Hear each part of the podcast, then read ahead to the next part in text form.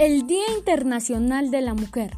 La historia de la participación de las mujeres en las Olimpiadas modernas, que en estos días ha llegado a la edición 30, es testigo de los cambios del último siglo respecto a la presencia de las mujeres en la sociedad.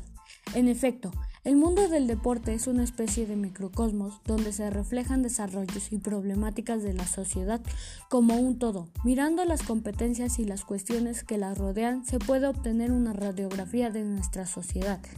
En la antigua Grecia, el deporte era una actividad generalmente reservada a los varones, aristócratas y físicamente perfectos. Los atletas llegaban a la Olimpia y durante la celebración de los Juegos se proclamaba una ikechera o suspensión de todo combate para favorecer la participación. Las mujeres no podían presenciar las competencias, mucho menos participar. Como curiosidad podemos recordar que después de que una madre logró presenciar la competencia del propio hijo, vistiéndose de hombre y haciéndose pasar por entrenador, fue exigido también a los entrenadores asistir a las competencias desnudos. El movimiento olímpico moderno se propuso entre sus ideales el carácter ecuménico del deporte abierto a todos. No obstante, de Couberin se oponía totalmente al egoísmo femenino, seguramente por influencia de la sociedad. De Couberin argumentaba que la diversa fisiología de la mujer respecto al varón y su diverso rol en la sociedad la hacían no idónea para las actividades deportivas. A pesar de que esta oposición, las mujeres tomaron parte ya que en las segundas Olimpiadas celebradas en París en 1900 participaron de modo no oficial en competencias de tenis, croquet, vela y golf. En 1908, en Londres, participaron 36 mujeres de un total de 2.008 atletas, una vez más de modo extraoficial, en competencias de tiro con arco, patinaje, vela, tenis y competencias con barcos a motor. En las Olimpiadas de 1912 en Estocolmo, las mujeres fueron admitidas también en competencias de natación y, y la Austria australiana Fanny Durack ganó los 100 metros de estilo libre, igualando el tiempo que en la edición de Atenas 1896 había hecho el nadador medalla de oro masculino. Después de la Primera Guerra Mundial, en las Olimpiadas de 1920 en Amberes, por primera vez participan mujeres con reconocimiento oficial. En 1928 en Ámsterdam por primera vez las mujeres participan en competencias de atletismo y aumenta notablemente su número.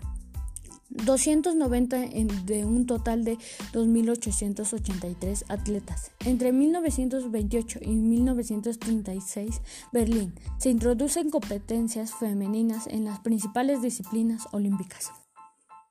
En las Olimpiadas de 1948 en Londres fue protagonista la atleta holandesa Francina Elsbergen Cohen, quien conquistó cuatro títulos olímpicos en atlética ligera y quien se ganó el nombre de ama de casa voladora, porque era madre de dos niños. También destacó Micheline Ostenbeyer, lanzadora de disco por sus cualidades atléticas y su personalidad. En 1968, en México, por primera vez una joven atleta fue asignada para llevar la llama olímpica, Norma Enriqueta Bastillo de Soleto. Con los años, la presencia de las mujeres siguió aumentando. En 1988, en Seúl, se llegó a la más de 2.000 con 2.194 mujeres en un total de 8.391 atletas. En el año 2000, en las Olimpiadas de Sydney, la llamada olímpica fue, fue llevada por las mujeres en conmemoración de 100 años de participación femenina en los Juegos. En las Olimpiadas de Londres 2012, las mujeres son el 45% del total de los atletas. Por primera vez se han introducido las, la participación de las mujeres en boxeo que hasta ahora era la única disciplina que no la consentía. Es la primera vez que todas las naciones inscritas tienen al menos una mujer como parte de su delegación. En efecto, por primera vez algunas naciones musulmanas han permitido la participación de mujeres. También Bruinen ha sido una parte de atletismo y Qatar, cuatro mujeres en atletismo, tiro, natación y tenis de mesa.